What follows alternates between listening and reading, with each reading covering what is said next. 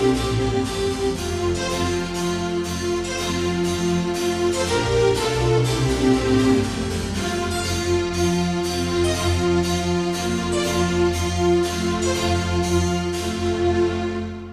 学講座1万9097回でございます。全国の医師の皆様毎週火曜日のこの時間は日本医師会の企画で医学講座をお送りしています。今日は希少がん肉腫への挑戦機能温存と長期予後と題しがん研有明病院サルコーマセンター長松本誠一さんにお話しいただきます。がん研有明病院の松本誠一です。本日は希少がん肉腫への挑戦機能温存と長期予後というタイトルでお話をさせていただきます。はじめに希少がんについて説明いたします。本法における希少がんの定義は年間の発生率が10万人あたり6例未満の稀ながんであり、数が少ないために診療を受ける上での課題型の疾患に比べて大きいがん種と定義されています。この定義に当てはまる疾患には目の悪性腫瘍や神経内分泌腫瘍など様々ありますが、肉腫はその中で代表的な疾患の一つです。私は1980年から当時大塚にありましたがん研病院で働き始めましたので、40年以上肉腫の治療に携わっております。専門が整形外科なので、主に四肢、つまり手足に発生した肉腫につきまして、運動機能の温存とその長期成績についてお話をさせていただきます。まず、肉腫の代表である骨肉腫についてみますと、それまで診断がつくや否や、すぐに切断しても5年生存率が10%台であった骨肉腫に対して、1970年代になり、抗がん剤治療が有効であることが分かり、アメリカにおいて手術前から抗がん剤を投与する実演化学療法が始まりました。実演化学療法の目的は3つあります。一つは画像でわからないような小さな肺転移を治療すること。二つ目は抗がん剤が有効か否かを判定すること。三つ目は原発を小さくすることにより、切除範囲を縮小することです。そして実演から化学療法を行ってみると骨肉腫が縮小し、切断しなくても良さそうな症例が出てきました。そうなると腫瘍切除後の再建に用いる人工関節が必要になります。そこで実演化学療法の期間中にオーダーメイドで人工関節を作成することになりました。1980年、メモリアルスローン・ケタリング病院のマルコク先生が使用用人工関節を用いた骨肉腫の肝子温存手術に関する論文をキャンサーに報告しました。私は1982年、メモリアルスロンケタリングにアルコフ先生の手術を見学に行きました。アドリアマイシンとメソトレキセートを中心とした化学療法が行われた骨肉腫のレントゲン写真は、骨外の主要病変に骨ができる効果像を示し、周囲の筋肉との境目が明瞭になっており、初めて見る画像主権でした。マルコフ先生は楽しそうに手術をされておりましたが、手術中に色が変わった組織があると、すぐに迅速病理診断に提出して、腫瘍がいないかどうかを確認していました。当時、がん検整形外科では、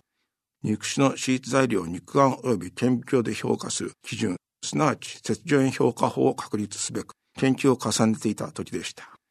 我々は変色した組織には腫瘍細胞が存在する可能性がある、すなわち反応層とみなし、手術中に決して反応層を見ない手術を目指していたので、マルコフ先生の手術は随分とおおらかだと感じるとともに、実演化学療法の威力に驚きました。さて、マルコフ先生の論文が出た翌年の1981年に、がん検でも骨の外への腫瘍の広がりが小さかった高校生の大腿骨遠位骨肉腫に対して実演化学療法に後半切除を行いました。再建は眼検オリジナルのオーダーメイドのステンレス製の人工関節を用いました。オーダーメイドの使用用人工関節は注文してから完成まで1ヶ月はかかっていました。そのため、注文してから腫瘍が増大し、骨の切除が長くなった場合にも対応できるように人工関節を長めに作成する必要がありました。また、軟骨肉腫など、実演化学療法が不必要な肉腫に関しては、診断がつき次第なるべく早く使用切除と再建をする必要があることから、作成に時間のかかるオーダーメイドの人工関節には大きな問題がありました。こうした背景から1990年代になり、規格化された部品、モジュールを組み合わせて完成品にするモジュラー型の腫瘍用人工関節が国内外各社から作られるようになりました。モジュラー型の人工関節の出現により、四肢の骨に発生した悪性腫瘍の切除後の再建がいつでも実施可能になりました。化学療法の進歩により、初診に転移のない骨肉腫の5年生存率が70%台になり、肝腫温存手術率も80%から90%台に改善し、多くの患者さんが使用用人工関節手術を受けるようになったことにより、人工関節置換術後の成績が明らかになってきました。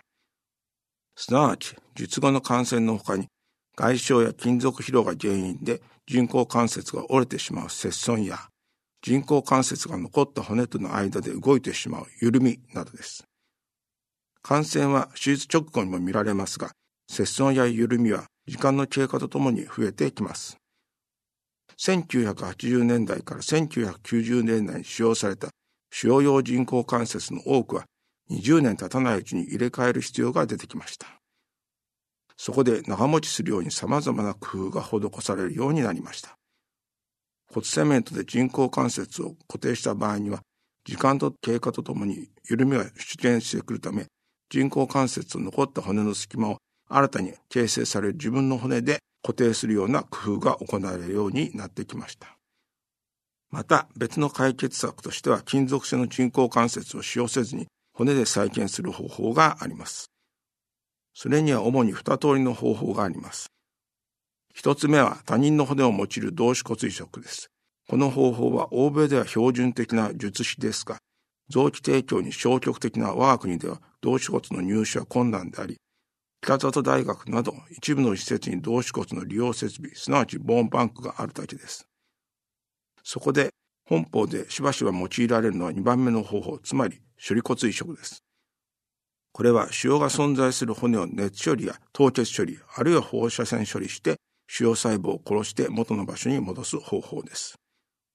移植された骨が自分の骨として機能するためには大事なことは移植された骨の形が元の骨とぴったり形合うことです。処理骨の場合は自分の骨なので問題はありませんが、同種骨の場合は様々な形状を揃えておく必要があります。ただし、処理骨では実後に切除材料を十分に検査できないという欠点があります。その点、同種骨では腫瘍が完全に取り切れているかどうか、や、実演化学療法の効果を切除材料で十分に評価できるという利点があります。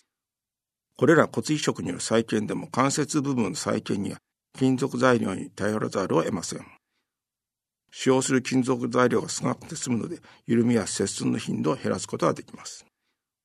一方、成長期の患者さんでは手術後も足が伸びることから、それに対応することが必要です。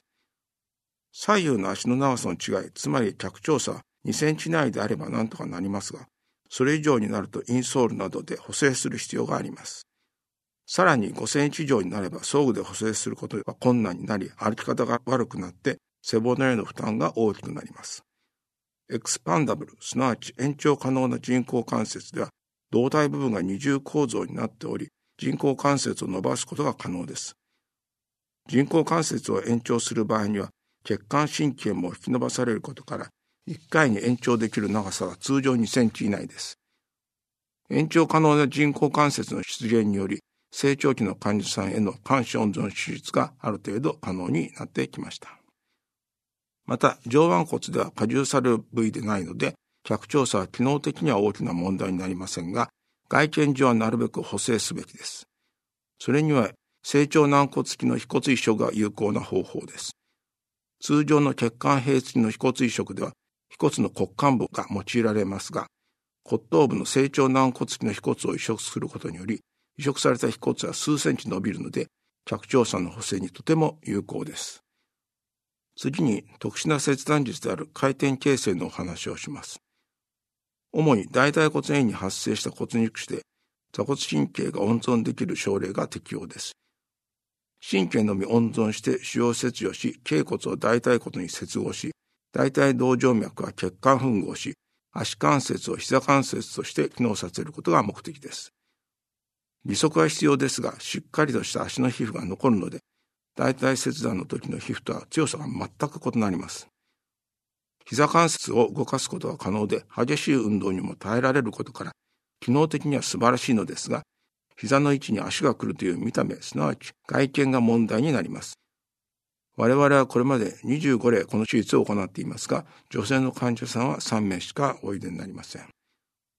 人工関節により再建の問題は、骨肉腫が治癒した後も緩みなどのチェックのため、毎年通院する必要があることです。つまり、いつまでも病院離れができないことになります。一方、回転形成を含む切断や自分の骨で再建した場合には、骨肉腫が治った後は定期的に病院通いをする必要がなくなります。このように、手足に発生した骨肉腫においても、使用切除した後の再建法には様々な選択肢があります。さらに人工関節置換を受けた患者さんでも、その後の生活用に別の再建法を検討する場合があります。我々が15年以上前に手術した大腿骨縁位の骨肉腫で、腫瘍が大腿静脈の中まで広がっていたハイリスクの患者さんのお話です。静脈を切除し、人工関節置換を行い、肺転移も2度切除して、その後は再発転移もなく順調でした。しかし人工関節置換術後10年して人工関節が折れてしまいました。もちろん私は人工関節の入れ替えを提案しましたが、患者さんは車椅子バスケットで活躍していたので、人工関節よりも回転形成を含む切断にするか迷っていました。人工関節では試合中にぶつかり合いがある激しいスポーツに耐えられないからです。40年前には肉症切除してもなるべく元の形に戻すことは手術に求められていましたが、今では患者さんが多様化したライフスタイルや価値観に合わせた手術法の選択が求められています。これまで使用切除後の機能を温存する方法として、骨の再建についてお話ししましたが、骨以外にも皮膚や血管、神経の再建があります。皮膚の再建は感染予防に不可欠です。南部肉腫ではしばしば皮膚を腫瘍とともに合併切除する必要があり、大きな皮膚欠損が生じます。局所で皮便を移動させる有形皮便移植と、離れた部位の皮膚を血管平地で持ってくる有利皮便移植があります。かつては顕微鏡を使用した血管吻合が不必要な有形皮便移植が主流でしたが、現在では微小な血管を確実に吻合する技術が進歩したことにより、有利皮便移植を用いた再建が主流になっています。さらに血管移植もしばしば行われます。外腸骨動脈や大腿動脈などの周囲に肉腫が生じた場合には、これらの血管を使用とともに切除することになります。その再建には人工血管を用いる方法と自家静脈を移植する方法があります。人工血管は手軽で新たな傷を作らなくてよい。長い血にも対応可能という利点がありますが、感染に弱いという欠点があります。長さは足りば大福剤静脈などを用いた自家静脈移植が推奨されます。神経の再建は最も困難であり、なるべく温存することが理想です。しかし、下肢では座骨神経や大腿神経のどちらかを切除しても歩行可能なので、再発を防ぐために必要であれば躊躇なく切除すべきです。一方、上司では残った神経が支配する腱を移行することで、ある程度の機能回復が得られます。再建法から先にお話ししましたが、肉腫の治療で最も重要なのは、肉腫の再発を防ぐことができる切除範囲を決めることです。切除後の機能ばかりを気にして、切除範囲を小さくして、その結果肉腫が再発すれば手足を失い命も失う可能性が高くなります。患者さんの中には手術後の不自由さばかりを気にする方がおいでになります。そういう場合、一番大切なのは命で、次が手足を残すことで、最後は残った手足の機能だということを繰り返しお話しする必要があります。肉腫の治療において最も大切なのは、再出をさせない手術であり、それを実現するのが切除範囲の設定です。もちろん大きく切除すれば再発率は低くなり、切除範囲を小さくすれば再発リスクは高くなります。肉腫の再発を防ぐためには腫瘍の辺縁から切除線までの単純な距離だけでなく、肉腫の進展に対してバリアの働きを示す筋膜や骨膜が重要な働きをします。1980年代に肉腫の再発を防ぐのに必要な切除法、中的広範切除と手術材料で肉腫の広がりと周囲健常素子の関係を評価する節縁評価法が眼見から提唱され、1989年に日本整形学会で採用されました。その考え方は現在でも使用設置の基本になっています。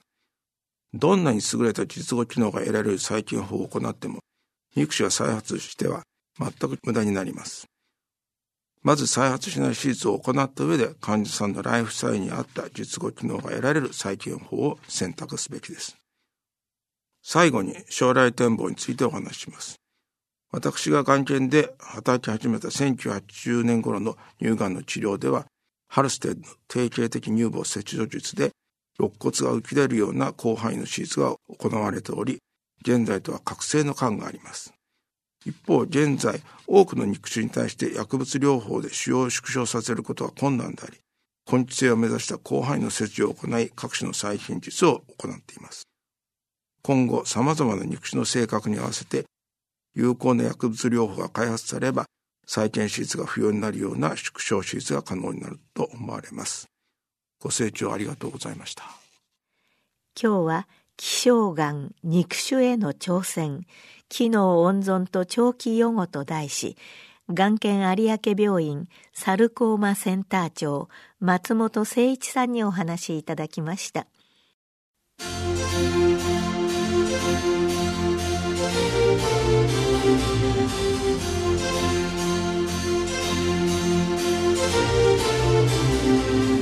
それではこれで日本医師会の企画でお送りいたしました医学講座を終わります。